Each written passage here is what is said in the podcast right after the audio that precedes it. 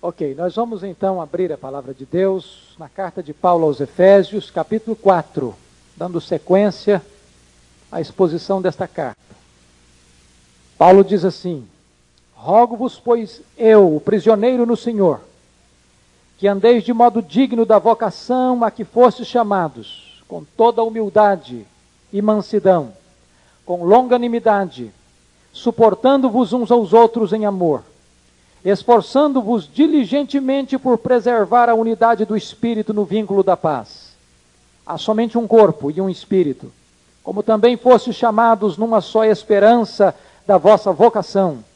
Há um só Senhor, uma só fé, um só batismo, um só Deus e Pai de todos, o qual é sobre todos e age por meio de todos e está em todos. E a graça foi concedida a cada um de nós, segundo a proporção do dom de Cristo. Por isso diz: quando ele subiu às alturas, levou o cativo o cativeiro e concedeu dons aos homens. Ora, que quer dizer subiu, senão que também havia descido até as regiões inferiores da terra? Aquele que desceu é também o mesmo que subiu acima de todos os céus, para encher todas as coisas. E ele mesmo concedeu uns para apóstolos, outros para profetas, outros para evangelistas e outros para pastores e mestres com vistas ao aperfeiçoamento dos santos, para o desempenho do seu serviço, para a edificação do corpo de Cristo, até que todos cheguemos à unidade da fé e do pleno conhecimento do Filho de Deus, à perfeita varonilidade, à medida da estatura da plenitude de Cristo, para que não mais sejamos como meninos, agitados de um lado para outro e levados ao redor por todo o vento de doutrina, pela artimanha dos homens, pela astúcia com que induzem ao erro, mas seguindo a verdade em amor, cresçamos em tudo naquele que é a cabeça Cristo, de quem todo o corpo, bem ajustado e consolidado pelo auxílio de toda junta, segundo a justa cooperação de cada parte, efetua o seu próprio aumento para a edificação de si mesmo em amor. Amém. Todas as cartas do apóstolo Paulo possuem um grande equilíbrio entre doutrina e vida, entre ensino e prática.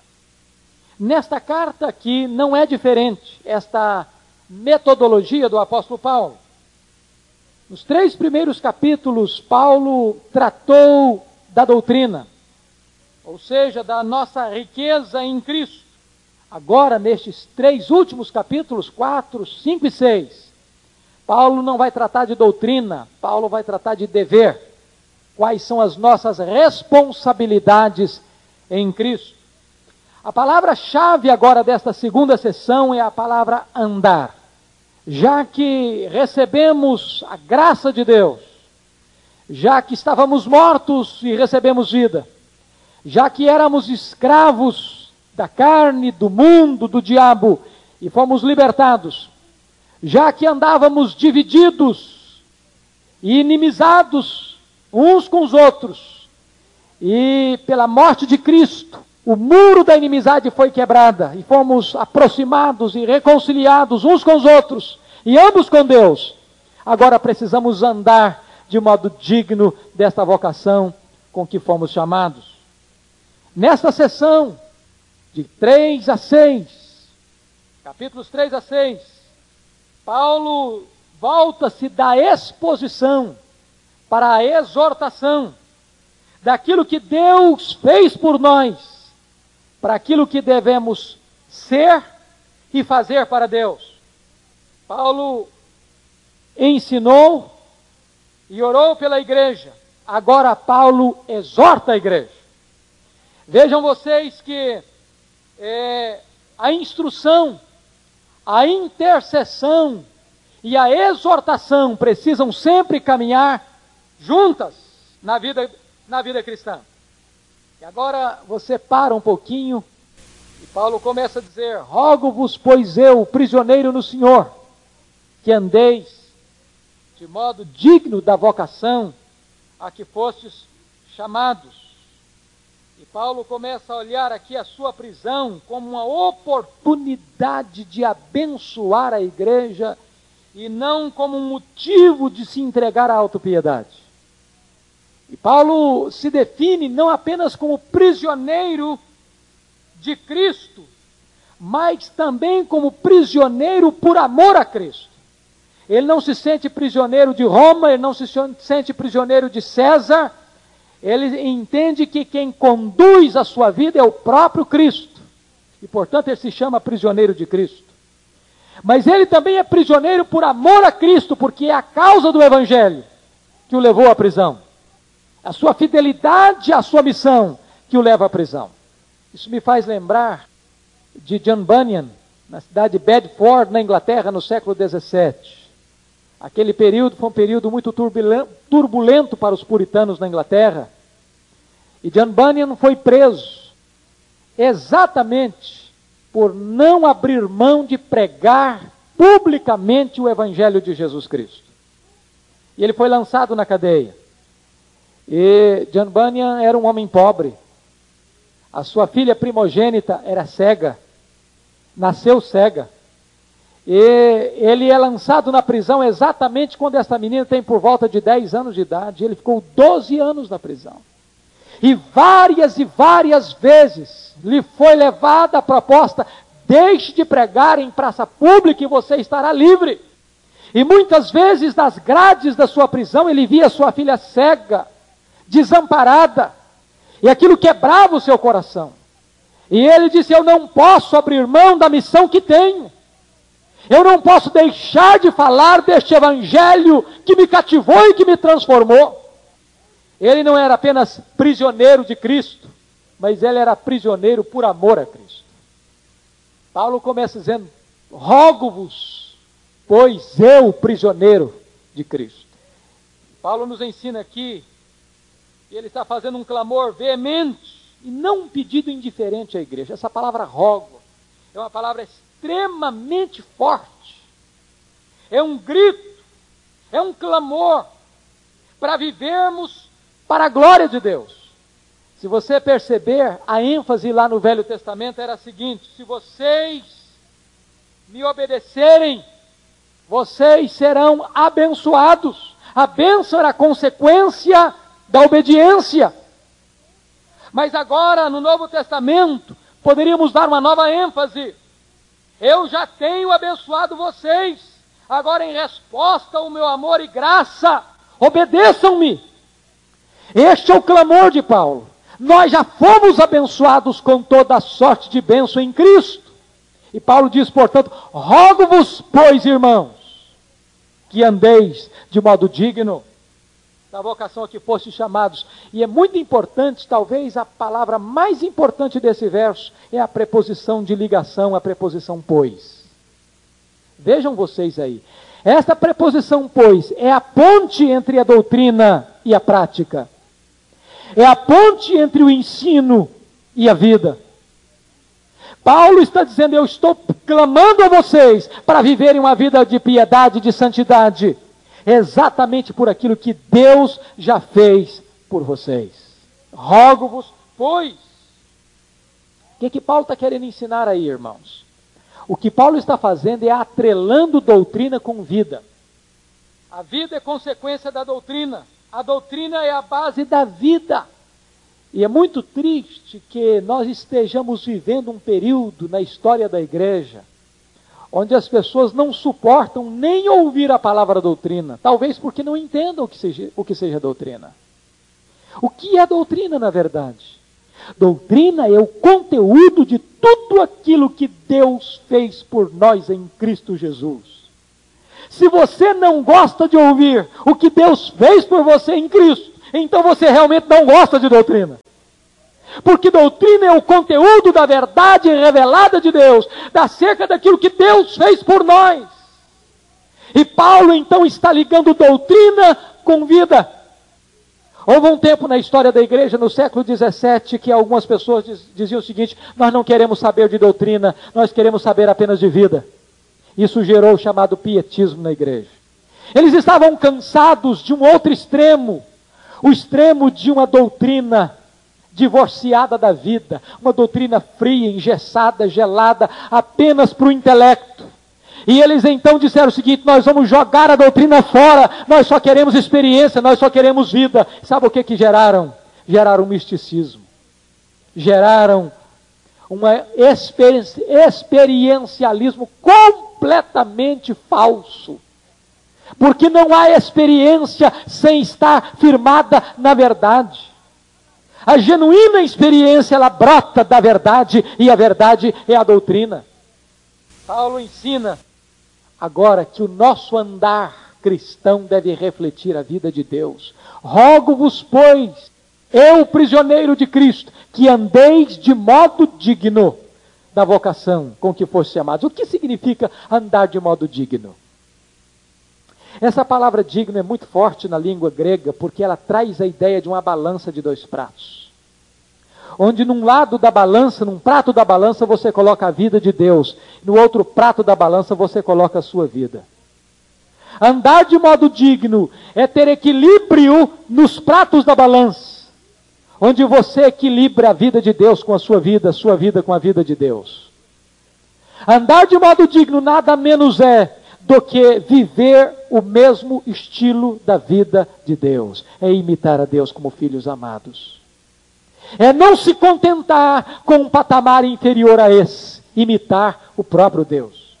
Mas, meus irmãos, eu gostaria que nós pudéssemos olhar agora que a ênfase de Paulo neste parágrafo lido é a ênfase da unidade. E quais são os elementos fundamentais da unidade cristã? Em primeiro lugar, Paulo começa a tratar sobre a graça da unidade nos versos de 1 a 3. E Paulo está falando de unidade, não de uniformidade. Unidade é algo interno, uniformidade é algo externo. Uniformidade é algo produzido em nós por Deus. Uniformidade, unidade é algo produzido em nós por Deus. Uniformidade é aquilo que é pressionado pelo homem. Esta unidade não é algo mecânico, é algo orgânico. Não é algo externo, é algo interno. Não é algo produzido pelo homem, mas é algo realizado pelo próprio Deus em nós. E nós precisamos entender aqui alguma coisa muito importante. Hoje, normalmente depois da década de 60 para cá, começa a se falar no chamado ecumenismo. E o que é o ecumenismo? O ecumenismo é uma palavra hoje tão comum que sempre que eu recebo um jovem para um pedindo um culto de formatura, diz: "Pastor, nós gostaríamos de fazer um culto ecumênico na sua igreja". E então eu pergunto: "Mas o que é culto ecumênico?" E a pessoa: "Não, nós gostaríamos de fazer um culto aqui". Porque já se cunhou essa expressão de culto ecumênico.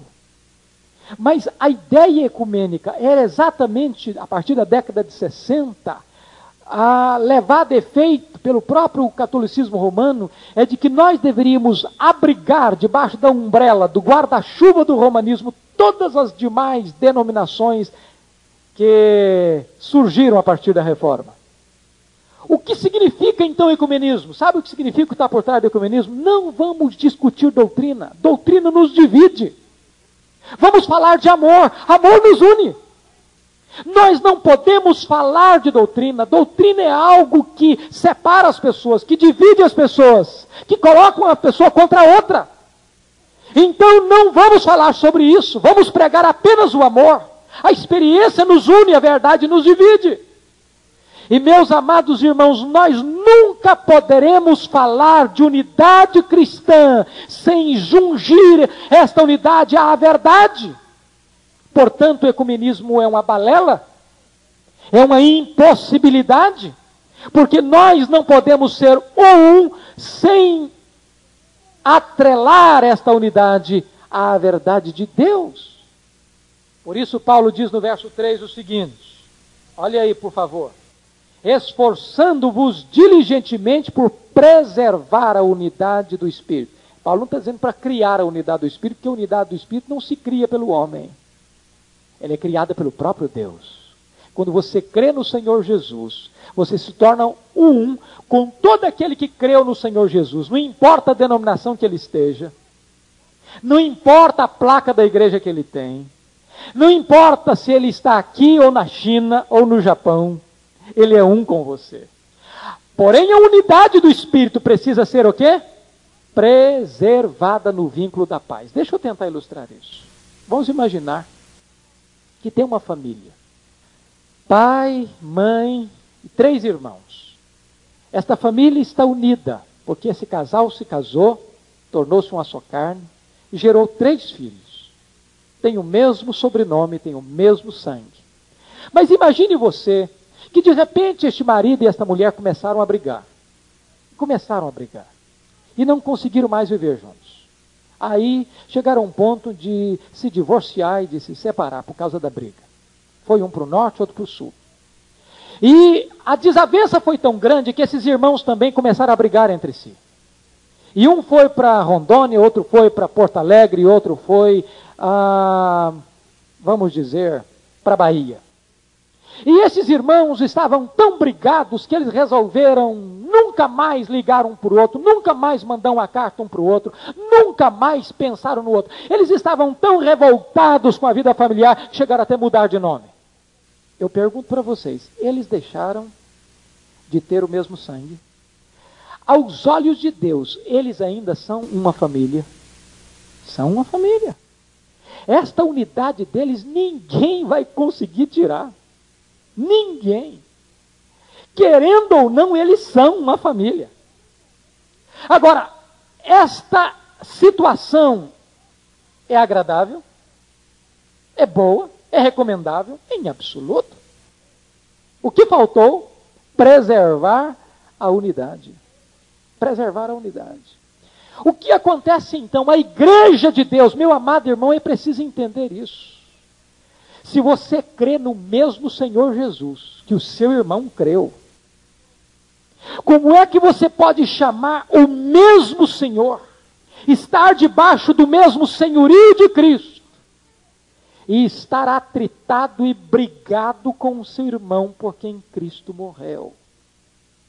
É isso que Paulo diz que nós devemos preservar a unidade do espírito no vínculo da paz. Você jamais deixará de ser da família.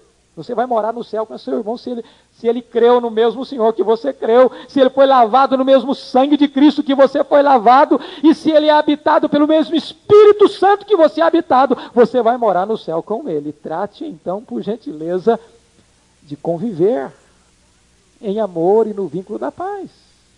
É isso que Paulo está dizendo. Mas como é que nós podemos fazer isso? Aí Paulo lista aqui quatro virtudes que nós temos que ter. Veja o verso 2. Diz Paulo: Como é que nós vamos andar de modo digno de Deus? Primeiro, com toda humildade. A palavra humildade não era virtude na época que Paulo escreveu esse texto, para os romanos. Pelo contrário, humildade era um defeito moral de um ser humano. Era alguma coisa que descrevia rebaixamento desprezível. Humildade tornou-se virtude por causa do cristianismo. A virtude na época de Paulo era megalopsiquia, o contrário de humildade de mente.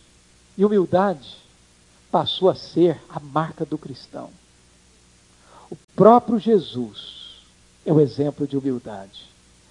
Sendo ele Deus, não julgou como usurpação o ser igual a Deus, antes a si mesmo se esvaziou, assumindo a forma de servo. Isso é humildade. Ser humilde, para nós, é colocar Cristo em primeiro lugar, é colocar o outro em segundo lugar e colocar o eu em último lugar. Isso é ser humilde. Ser humilde não é desprezar você, não, não é isso. Ser humilde é você não pensar a seu respeito além do que convém. E onde convém estar o seu eu? Deixa eu dizer três coisas para nós aprendermos a ser humildes. Primeiro, nós só vamos ser humildes quando nós tivermos conhecimento de quem nós somos. Se você souber que você é homem, estou falando homem agora no termo lato da expressão, você será humilde. Se você souber de onde você veio, quem você é e para onde você vai, você não tem como não ser humilde. Você veio do pó, você é pó e você vai voltar para o pó.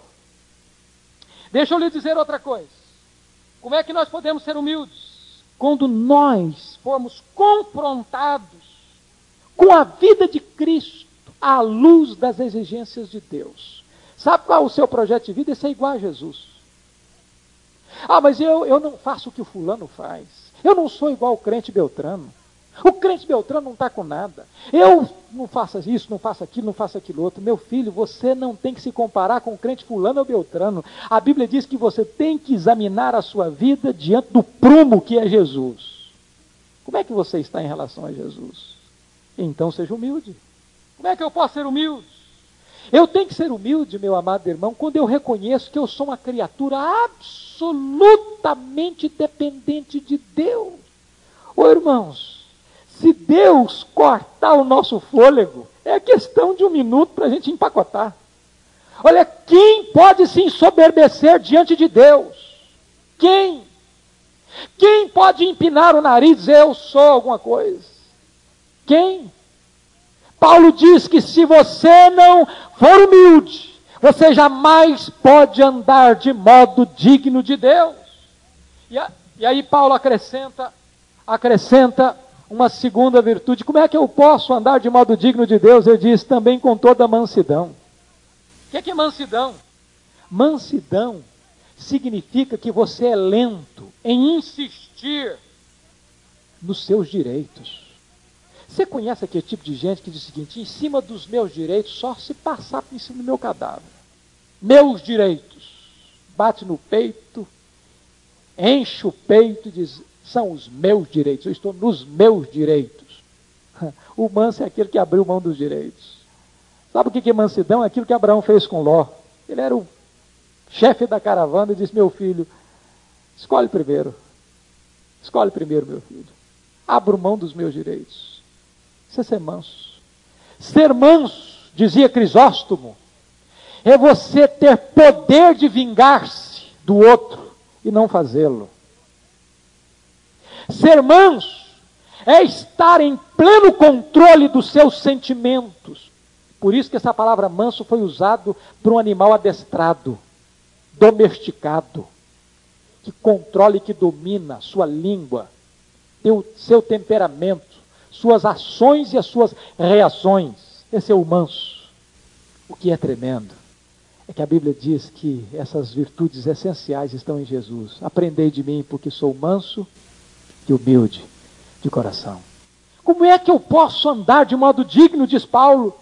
Eu posso andar de modo digno quando eu andar com toda longanimidade. Essa palavra é uma das palavras mais ricas do, Velho, do Novo Testamento, é a palavra macrotimia. Macro, grande, significa a pessoa que tem o ânimo longo, significa pessoa que tem a paciência espichada ao limite máximo.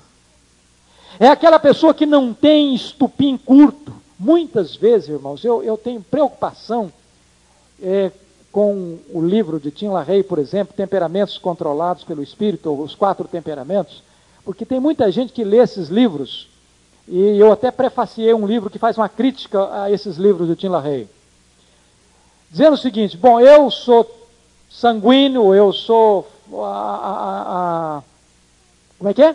Fleumático, eu sou melancólico, ou eu sou colérico. Aí o cidadão age na carne, sem o controle do Espírito de Deus, não tem nem estupim para dizer que não tem estupim curto. Não, eu sou assim porque eu sou sanguíneo. Eu sou bravo desse jeito e quebro o pau com todo mundo porque eu sou colérico. Que coisa nenhuma. O que está faltando é mansidão e longanimidade. O que está faltando é o domínio do Espírito de Deus nessa vida. Às vezes nós tentamos botar uma capa, um escudo protetor para justificar o nosso pecado. Paulo diz que temos que ter o ânimo longo. E a palavra macrotimia, que longanimidade, é paciência com pessoas. Você sabia que as pessoas roubam mais a nossa alegria do que as circunstâncias? Eu não vou nem pedir para levantar a mão quem já teve problema com gente aqui, com pessoas. Porque eu acho que vai ter um coro de mãos levantadas unanimemente. As pessoas roubam a nossa alegria. Agora, o que é, o que é longanimidade? Longanimidade, querido, é essa capacidade de tolerar, sem perder o controle. Essa paciência com as pessoas, quando você acha que não aguenta mais, você estica mais um pouquinho o seu ânimo. É isso que é andar de modo digno de Deus. E Paulo vai além do seguinte: que mais? Como é que eu posso andar de modo digno? Suportando-vos uns aos outros em amor. A palavra suportar aqui precisa ser entendida, porque às vezes dá a ideia de que você aguenta o outro estoicamente. E que camarada lá é intolerável, é intragável, é um purgante. Eu, não, eu, eu tenho que aguentar mesmo. Não é essa a ideia que Paulo está querendo passar, não. A ideia que Paulo quer passar para nós é que você tem que servir de suporte, de ombro para o outro. Agora, não é estoicamente trincando os dentes, não. Paulo diz, é suportar o outro em amor. Essa é a maneira, diz Paulo, de nós andarmos de modo digno de Deus. Agora, depois que examinamos essa questão da graça da unidade, Paulo começa a tratar, em segundo lugar, agora do fundamento da unidade. Fundamento da unidade. E isso ele faz dos versos 4 a 6. Veja que a palavra mais que aparece aí é a palavra um. Né? Um corpo, um espírito, uma esperança, um Senhor, uma fé, um batismo, um Deus e Pai. É a palavra, é a unidade agora. Agora, precisamos entender uma coisa, queridos irmãos. Nós não teremos unidade com quem não está ligado a nós pela verdade. Eu fiquei muito triste alguns anos quando fui visitar o seminário de Princeton, New Jersey, onde o nosso missionário pioneiro Ashbel Green Simonton estudou. E eu fui visitar a, a livraria, não a biblioteca, mas a livraria daquele seminário, que é um dos maiores seminários do mundo, onde estavam expostos os livros que os estudantes deveriam ler naquele ano letivo. Os seminários normalmente botam lá a livraria para cada sessão, para cada área, com os títulos, com os temas, e aquele aluno que vai estudar aquela matéria vai lá e compra aqueles livros. Eu fiz questão de rodar aquela, aquela bookstore, aquela, aquela livraria, e não encontrei um livro sequer dentro da linha ortodoxa, bíblica. Eu disse para vocês há poucos dias que fiquei perplexo quando fui convidado para dar uma palestra aqui em Vitória, na Associação de Pastores, e quando cheguei para dar a palestra, o preletor que me havia antecedido tinha ensinado durante três dias que nós somos todos irmãos, não importa a fé que a pessoa tem, a crença que ela tem, o credo que ela segue, todos somos irmãos e todos vamos ser salvos finalmente. Não é isso que Paulo ensina. Não é isso que a palavra de Deus ensina. Não é isso. E Paulo começa a falar agora, queridos irmãos, qual é o fundamento dessa unidade. E ele diz: há um só corpo, ou seja, há uma só igreja. E que igreja é essa? Essa igreja é formada por todos aqueles que se arrependeram dos seus pecados, que creram no Senhor Jesus, que foram selados com o Espírito Santo da promessa, que foram batizados pelo Espírito no corpo de Cristo, cujos nomes estão escritos no livro da vida. Agora, a gente que não está escrito no livro da vida, está lá escrito em Apocalipse capítulo 20, mas aqueles cujos nomes não estão escritos no livro da vida, diz a Bíblia, esses serão lançados no lago do fogo que arde com enxofre. Ou seja, não existe esse negócio de salvação universal. Salvação para todo mundo, que todo mundo é filho de Deus. Paulo diz: há um só Espírito. Que Espírito é esse? É o Espírito Santo de Deus que habita em nós. Há uma só esperança. Que esperança é essa? É a esperança da volta gloriosa de Jesus. Quando então os mortos serão ressurretos, os vivos serão transformados e arrebatados para encontrar o Senhor Jesus nos lares, é a esperança de reinarmos com Cristo. Há um só Senhor. Este é o Senhor Jesus Cristo que morreu por nós, que vive para nós e que voltará para nós, que vive por nós e voltará para nós. E aqui, irmãos, deixa eu pegar um ganchozinho. Um só Senhor. Temos nós nos submetido ao senhorio de Cristo? Perguntaram na Índia, certa feita para Gandhi, Gandhi, qual é o maior impedimento para o cristianismo entrar na Índia? E Gandhi respondeu: o maior impedimento para o cristianismo entrar na Índia são os cristãos. Isso levou o grande missionário Stanley Jones a afirmar que pior do que o anticristianismo é o subcristianismo. Nós teríamos que refletir sobre isso e perguntar se realmente nós estamos vivendo debaixo do senhorio de Cristo. Há uma só fé, ou seja, uma só verdade e uma única maneira de nos rendermos a Deus, que é confiar plenamente em Jesus Cristo. Há um só batismo, e ele não está falando aqui se é batismo por imersão, por aspersão ou por efusão. Há um só batismo no Espírito Santo. Porque quem é batizado com água ou em água pode receber o selo externo sem ter o selo interno no coração. Mas aquele que é batizado com o Espírito no corpo de Cristo, ainda que não receba o batismo com água ou em água, esse está salvo. Por exemplo, aquele ladrão da cruz, pelo que consta a Bíblia, ele não teve tempo de ser batizado. Ninguém o desceu da cruz, o batizou, para depois, não, então você pode ser salvo. Há um só batismo, há um só Deus e Pai, que é sobre todos, ou seja, domínio de Deus age por meio de todos, ou seja, a providência de Deus, e está em todos, ou seja, a presença de Deus. Agora disso, Paulo parte do fundamento da unidade para os dons da unidade, versículos 7 a 11. E veja você que Paulo tem uma transição aí da unidade para variedade ou para diversidade. Paulo move daquilo que todos os cristãos têm em comum para aquilo que difere o cristão do outro são os dons espirituais. E ele diz que esses dons são dados aqui por Cristo, e esses dons são dados para a edificação da igreja. E, e esses dons são distribuídos de acordo com a soberania de Cristo. E agora eu quero perguntar: como é que eu e você podemos descobrir o dom que nós temos? Paulo responde: através da comunhão com a igreja. O dom não é um brinquedo que você pega para o seu deleite. O dom é uma ferramenta que você usa para ajudar alguém. Isso é o dom espiritual.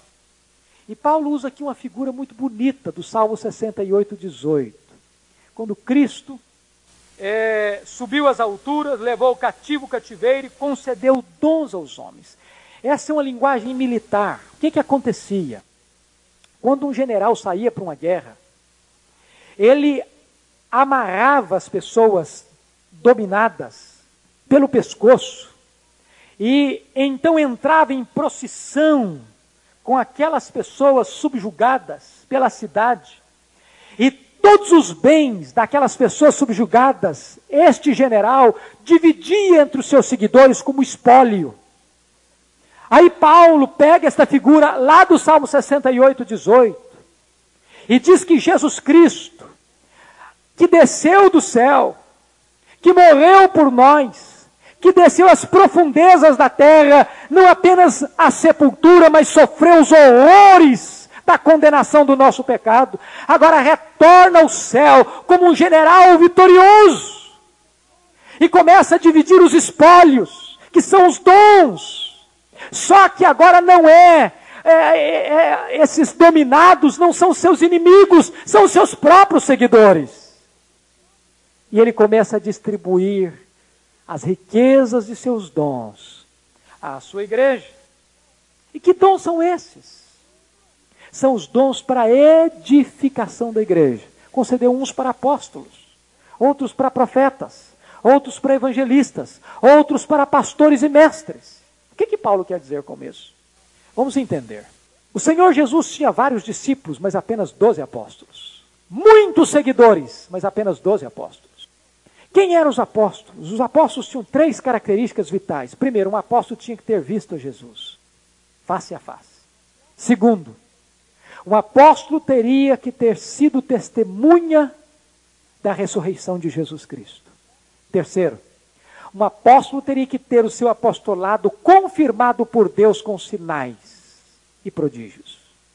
Os apóstolos eram aqueles, segundo Efésios 2:20, que eram fundamento da igreja, porque a eles Deus revelou seus oráculos inspirados, revelados, e eles foram então inspirados para o registro das verdades de Deus. Nesse sentido, nós não temos mais apóstolos hoje.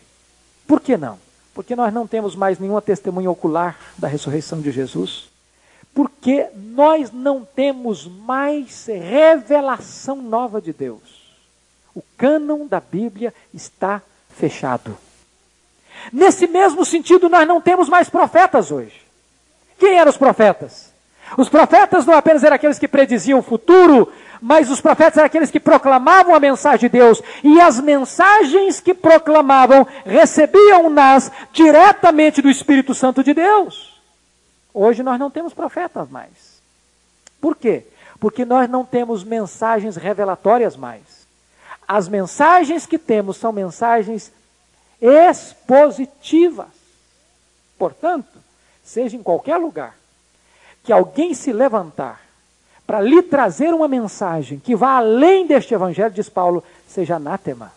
Diz o doutor Billy Graham, a Bíblia tem uma capa ulterior. O cano está fechado. Portanto, a mensagem hoje não é mais revelatorial. A mensagem hoje é quando o profeta abre a Bíblia e expõe as Escrituras. Toda a Escritura é inspirada por Deus e útil para o ensino, para a exortação, para a correção na justiça, para que todo homem seja perfeito e habilitado para toda boa obra. Hoje não tem mais profeta como os profetas bíblicos, porque estes foram o fundamento da igreja. Porque receberam a revelação de Deus e aí escreveram. E este cânon já está fechado. Hoje nós temos dons de profecia que é exatamente diferente de profeta. O que é dom de profecia? Dom de profecia é alguém que tem, da, pela parte de Deus, a habilidade, a graça, o dom de ler as Escrituras, de interpretar as Escrituras e de pregar as Escrituras. Apóstolos e profetas hoje nós não temos no sentido original. Temos no sentido lato do termo. Por exemplo, Jesus disse: o que é um apóstolo? É um enviado. Assim como o Pai me enviou, eu também vos envio. Nós temos uma vocação apostolar nesse sentido, porque todos nós somos enviados por Deus. Todos nós temos a missão de ir pregar esta palavra bendita de Deus. Diz o apóstolo Paulo: constituiu uns para evangelistas. Deus habilita algumas pessoas na sua igreja com a capacidade especial de pregar as boas novas do Evangelho de uma maneira especial. Nem todo mundo é um Billy Graham. E nem Deus vai cobrar de todos nós o que ele deu a Graham. O fato de ter evangelistas não significa que o ministro não deve exercer a função de evangelista, diz Paulo em 2 Timóteo 4,5. Cumpra o seu ministério de evangelista. Agora, nenhum de nós que porventura não recebeu o dom de evangelista está desobrigado de testemunhar da sua fé outros para pastores e mestres. A expressão aí significa que é, é um só ofício com dupla função. Não é pastores e outros mestres, mas pastores e mestres. O pastor, ele é pastor e é mestre. Ele é mestre e é pastor. Eu fico muito preocupado sempre quando vou fazer exame de candidatos, eu pergunto para um, um, candidato, qual é o seu dom? Ele diz, o meu dom é ensinar. Eu não sei, esse negócio de pastorear não é meu jeito. Eu fico preocupado. Porque Deus não dissocia esses dois dons numa única pessoa. Ele ensina e ele pastoreia. Ele pastoreia e ele ensina. E qual é o cajado e a vara que esse pastor, mestre, tem na mão? Para alimentar.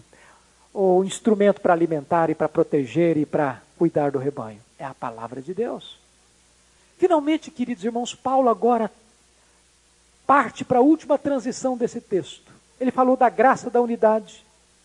Paulo falou sobre os dons da unidade. Paulo falou ainda sobre o fundamento da unidade. E agora, finalmente, Paulo vai falar sobre o crescimento da unidade. Qual é a finalidade dos dons? Paulo diz: é o aperfeiçoamento dos santos. Deus deu dons à igreja para que os santos fossem aperfeiçoados. É por isso que Deus não dá todos os dons a um só crente. E não tem crente sem dom também. Todo crente tem pelo menos um dom espiritual. O que é dom espiritual? É diferente de habilidade pessoal, gente. Tem muita gente que confunde habilidade com dom espiritual. Habilidade, por exemplo, tem uma pessoa que nasce com habilidade para desenho. Já percebeu isso? A matéria que eu era mais fraco na escola era educação artística. Era um fracasso para mim, porque eu nunca aprendi a desenhar. Nunca.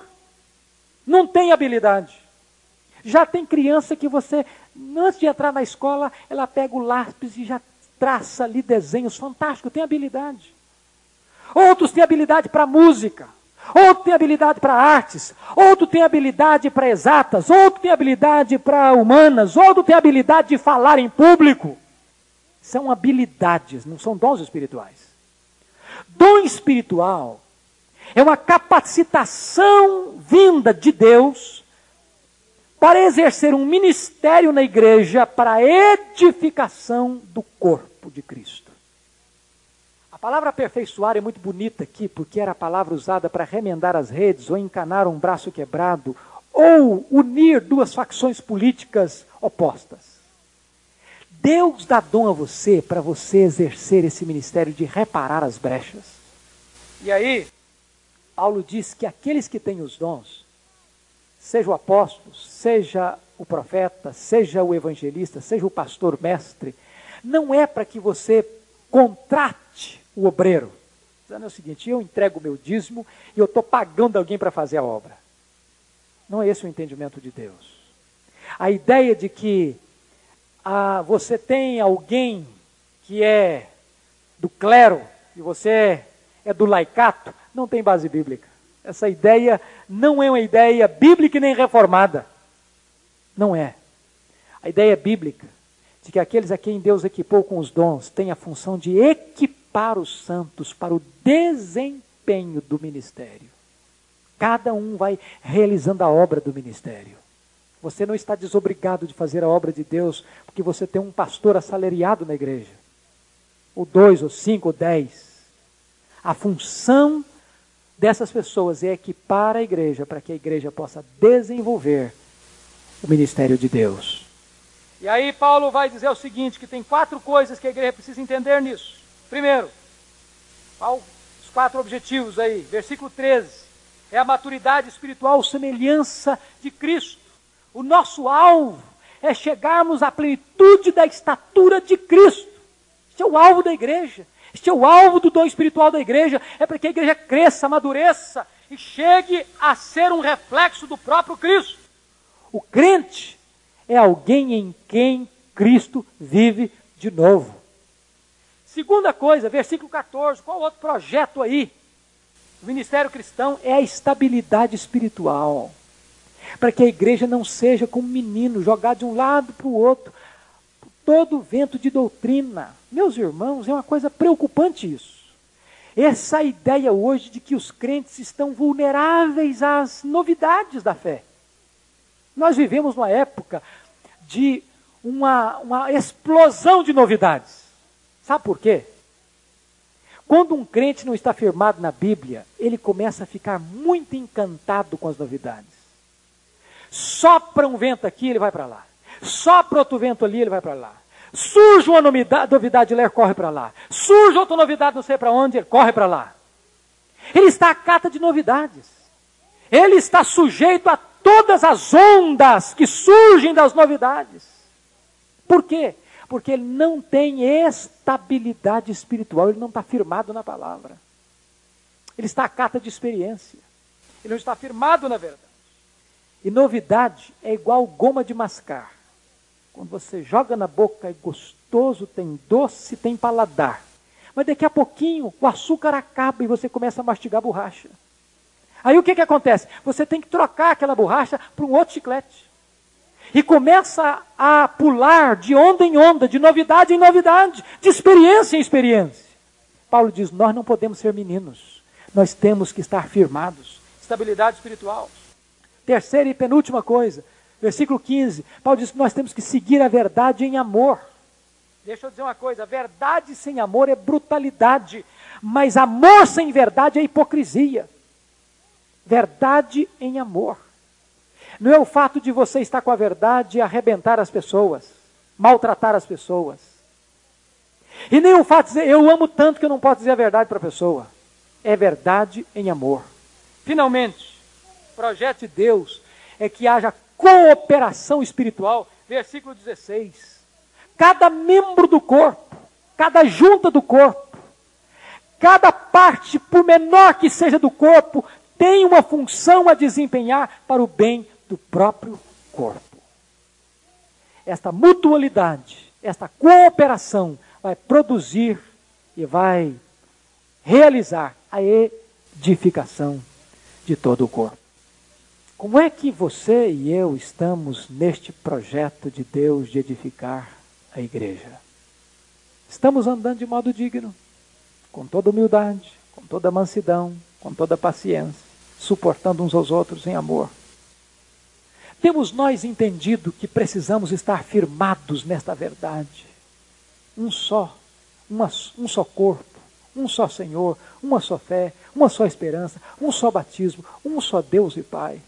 Estamos nós firmados nos dons espirituais que Deus deu para a igreja, cremos nisso, temos vivenciado esta verdade para que a igreja seja edificada e os santos sejam equipados para o exercício do ministério. Você tem realizado o ministério que Deus confiou a você? Ou você tem cruzado os braços e assistido de camarote? Qual é o propósito de Deus? Maturidade, estabilidade, verdade em amor e cooperação.